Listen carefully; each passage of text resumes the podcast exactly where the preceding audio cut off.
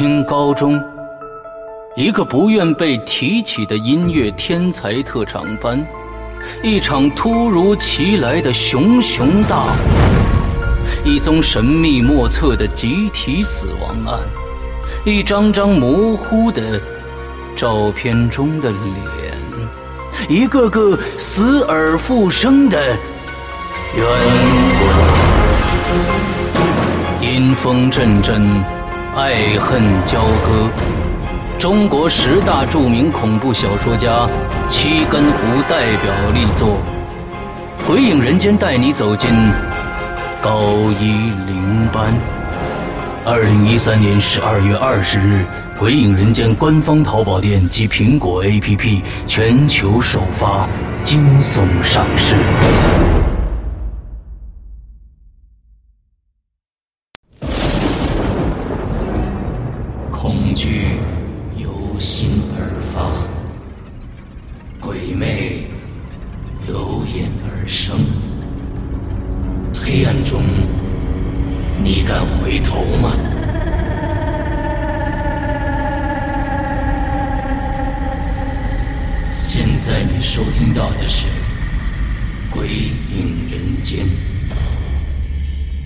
十四年猎鬼人，作者李一凡，由孙一礼播讲，第四集。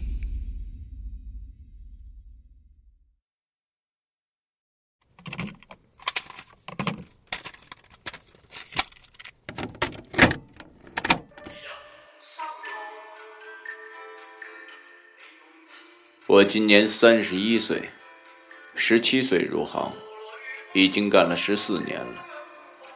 后来我结婚生子，于是我金盆洗手不干了。以下我要说的，全是我十四年以来的亲身经历。今天讲出来，其实这是在破坏行规。另一方面，也是给大家。将灵异这个概念似信非信做个解答，希望各位今后遇到类似的情况之后，不必用一些错误的方法吓到自己或者伤害自己。在《鬼影人间》第四季的节目里，我将为大家讲述十四年猎鬼人当中的几个小故事。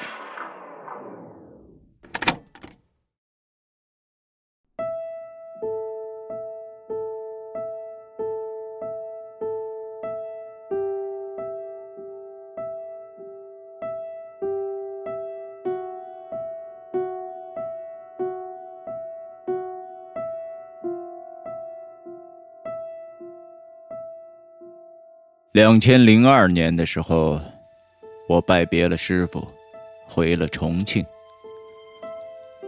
在家待了一段时间之后，由于在这行已经待了这么几年，年轻一辈的同行们，由于人数并不多，所以很多都相互认识。加上我师傅算老前辈了，所以同行同辈的伙伴会常常与我联系，有的时候。也会相约一起分享业务。那年，我一个同行打电话给我，于是我去了趟云阳。云阳在渝东地区。两千零二年的时候，重庆还没有直接到云阳的高速公路，我当时也没有买车，所以我提前两天从重庆朝天门坐车到了万州，再从万州。转车过去。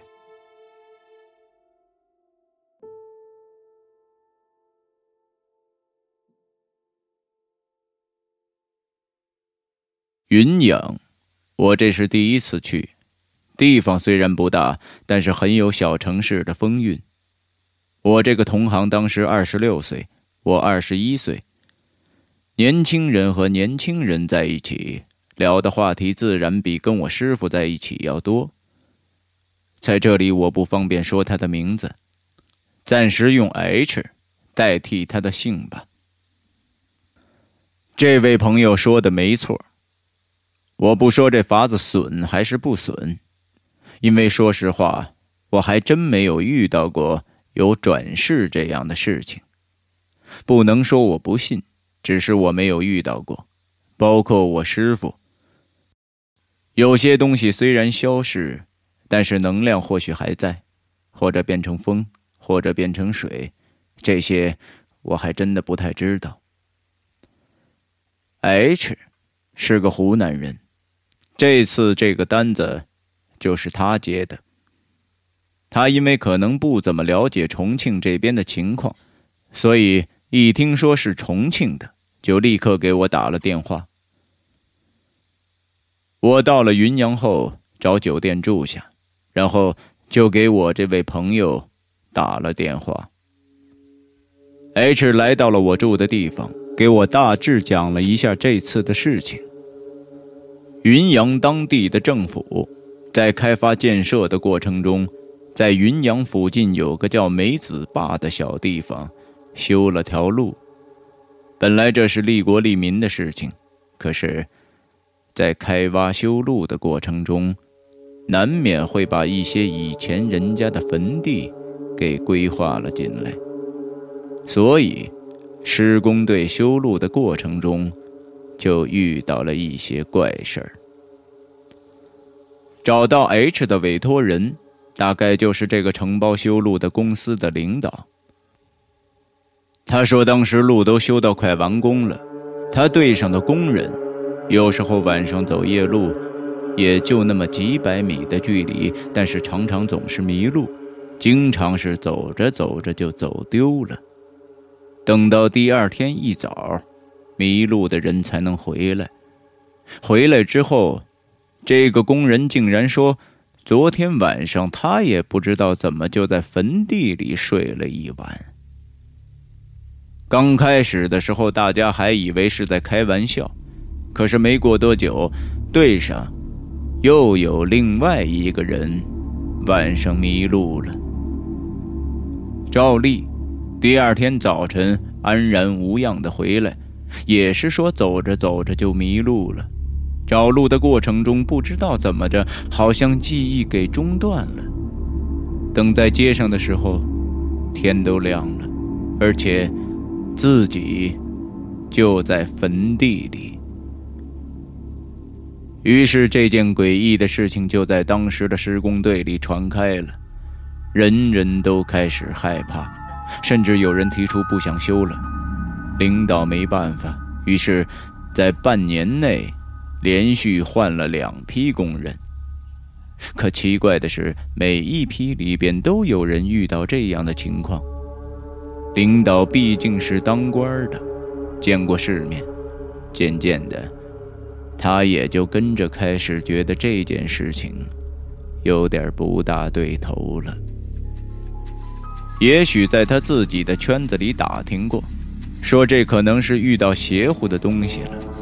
大家知道他们搞工程的多少会比较迷信这些东西，于是辗转找到了我的同行 H。H 既然找到我，我相信，他也觉得一个人搞定，恐怕是有点困难。他跟我说完情况，我就知道他说的这个叫道路鬼。事后我也调查过，渝东地区很多人都遇到过这个东西，而道路鬼在当地农村。也绝对是个响当当的名字。这个大家我想是多少听说过的。可同时，我跟 H 都知道，道路鬼其实并不是一直邪恶的东西，甚至说，它可能是好的，是善良的。根据我们从老人的描述或者师傅的笔记上来看，这个东西。是希望走夜路的人不被恶鬼缠住，才出于好意把这些人带到他们认为安全的地方。既然得知了这是道路鬼所为，那么一个新的问题又出来了：既然他是把人带离危险，那么必然就有危险的存在呀。既然有危险的存在，那说明这附近必然就有恶鬼。老实说，我跟 H 分析到这里的时候，我想我们俩都挺兴奋的。不好意思，在这里请容我嚣张一次，我真的没有害怕，而是兴奋。我们遇到的鬼绝大多数都是无害，或者不会主动来害人的，所以这次能够遇到这么一个，我跟 H 倒是挺乐意送他上路的。当晚，H 给那个领导打了电话，说有一个同行一起来了，领导很高兴，赶到县城来请我们吃饭。席间，我跟 H 把我们得到的结论告诉了领导。领导看上去倒也不是出奇的惊讶，想必他在打听的过程中早就猜到了是这么一个事情了，同时也印证了我们不玩虚的，不是骗子。领导的款待非常的盛情，后来他提出去夜总会玩，我们拒绝了，借口说。晚上要念口诀，要画符，这是我们惯用的伎俩。其实我们不会去画这些东西，倒是要准备些东西。话说回来，当初出师之前，师傅告诉我练红绳的方法。这个方法很玄乎，但是必不可少。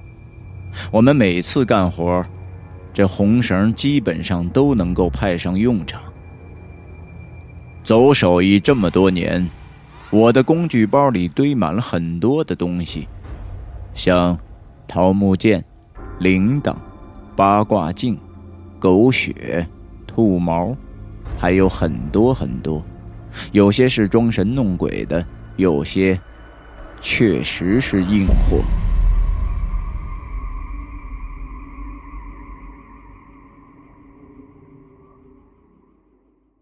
当晚，H 跟我在外边买了些工具和必备品，因为这次的目标其实不是道路鬼，而是那只恶鬼，所以这次准备的东西都有些生猛。香灰是必须准备的，但是云阳的庙晚上几乎是关门的，我们只能自己制作。除了香灰。还有糖果、鞭炮、塑料餐桌纸。那为什么准备这些？我后边会讲。反正对付这样的恶东西，朋友们可以记下我刚才说的那几样。第二天一大早，领导就来接我们去工地。路上遇到坟，我跟 H 都分别扫了些尘土。还扯了些坟头上的藤条。到了工地以后，领导带我们到了那个民工醒来的坟地。我们在那儿都看了，只有条小路是通到村子里的。那路的两旁都是些葵花树，而工地却是在村子的另外一侧，偏离的距离比较远。难怪大家都不会把这个当成一个简单的迷路事件。我们熟悉完地形之后，就安心等到晚上。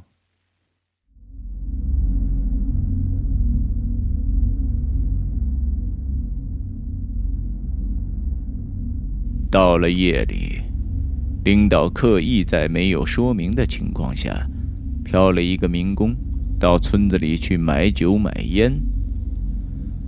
刚开始，那个民工害怕，他不肯去。领导指着我和 H 说：“放心吧，让这两个小兄弟陪你去。”于是民工只能去了。一路上，我们和民工有一句没一句的闲聊。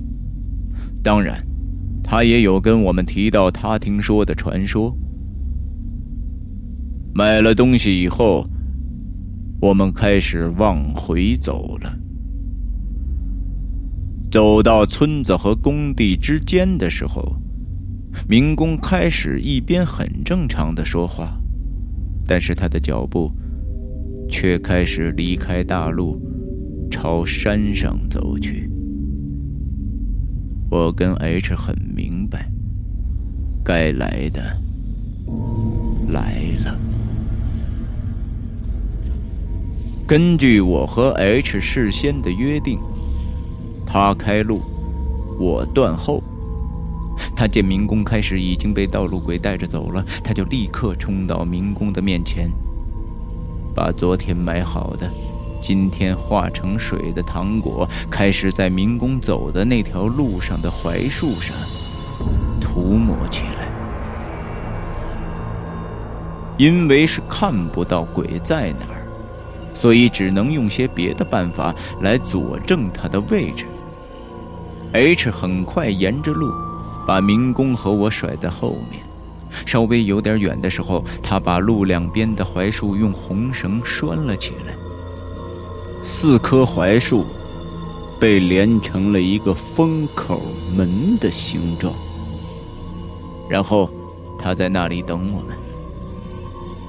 民工走到红线的地方之后，H 迅速的把红线上抬。让民工过去，然后他马上又放下了红线。过了大约几秒钟，我们明显看见那根放下的红绳反常理的撑开了一下。于是我拿出了买好的鞭炮，准备开整。就在红绳被撑开的时候，H 他拿着一头的红线。把四棵树围了起来，将红绳从门连接成了一个口字的形状。这个时候，我跟 H 把买好的鞭炮把四棵树围成了一个圈儿，然后点火。鞭炮炸完之后，那地上有一圈硫磺燃烧后的物质。这个时候，我们知道，这个家伙被抓住了。可是光抓住他没有用，我们看不见他，所以就没法去驱散他。于是我们先前准备了坟土和香灰，我和 H 一人站一边，开始往红线圈里撒混合的灰。很快，就有个沾满灰的东西。显现出来了，那形态不是固定的。这个时候，我跟 H 抓着塑料餐的桌布，猛地朝那玩意儿照过去，然后包了起来，就像个气球一样。为什么要用餐桌布呢？是因为塑料餐桌布里边的合成物有一部分是树脂构成的。树脂这玩意儿，对它的伤害是很大的。那糖水的用途是用来不让恶鬼离开我们，指引他的路。话说那东西让我们抓住以后，用红绳子把口拴住，就像是挂着一个气球。这个时候，我才跟 H 走进了线圈，点火，开始烧。就像气球爆炸一样，啪的一声，它烟消云散了。当下，那民工一下就醒了过来，恶鬼消失了，道路鬼也就没有继续迷惑民工的理由，那民工也就醒了。回到工地以后，那个民工竟然不需要我们的嘱咐。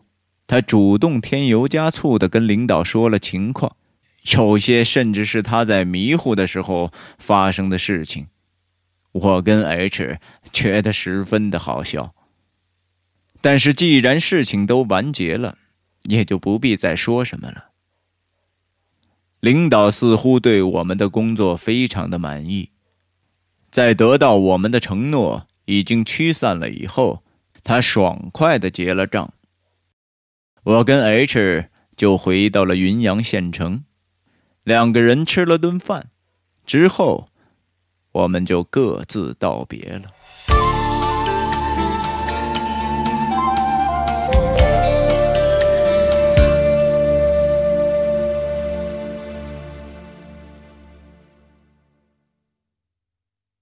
现在时间还早，你们要是愿意听的话呢，要不然我就再讲一个。好吧，那咱们就再讲一个关于鬼娘的故事。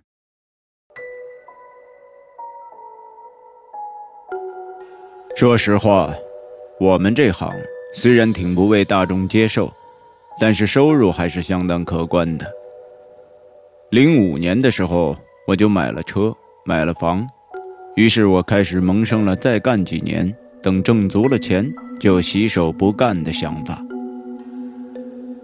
那一年，我遇到了这么一个让我印象非常深刻的单子，雇主是个湖北汉口的一个年轻的爸爸，可能也就比我大不了几岁，孩子不到两岁，妈妈去世了。留下了这个可怜的孩子和这个男人。孩子生病，全身发烫，带着孩子去医院检查，医生只说是小儿发热，就按方子开药。可是治了很多天都不见好转，却也没有恶化。那个男人的父母比较相信邪门的事情，就带着孩子到汉口的一个叫……古德寺的庙里去消灾。庙里的一个大和尚，恰好他就是我的朋友，他忽悠了人家一点钱以后，就把他们推荐给了我。我接下这个业务的时候，一开始我还以为小孩子是被过路的小鬼给缠住了。在这儿，我再次科普一下。小鬼是现在市面上最多的，但是他们分了很多种，有些是被一些别有用心的人养的，用来转运或者让别人倒霉；还有一些就像路上的流浪儿童，他们四处游荡。通常这些小鬼儿并不会主动去害人，他们。是靠吃香火生活，也就是说，养小鬼的人家里一定会供香烛。刚开始的时候，我以为这家的小孩可能是被过路的小鬼影响的，因为小孩子通常眼界比较低，能够看到一些我们成人看不到的东西，而且小孩子的体质不及成人。容易受到负面的影响。可是到了他家以后，从一些现象上来看，这个小孩并没有被小鬼缠住的迹象，而且他发热也不是热得很吓人，神志也不糊涂。那也就是说，这个孩子还没被影响到很严重。由于不知道到底是什么东西影响了孩子，所以我决定先问路。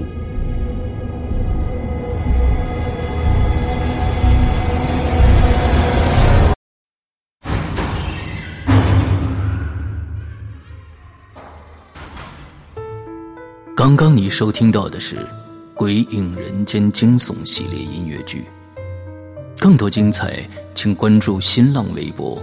鬼影人间，苹果手机用户请搜索 App Store 关键词“鬼影人间”，即可免费下载精彩 APP。夜深人静，恐惧来袭，你准备好了吗？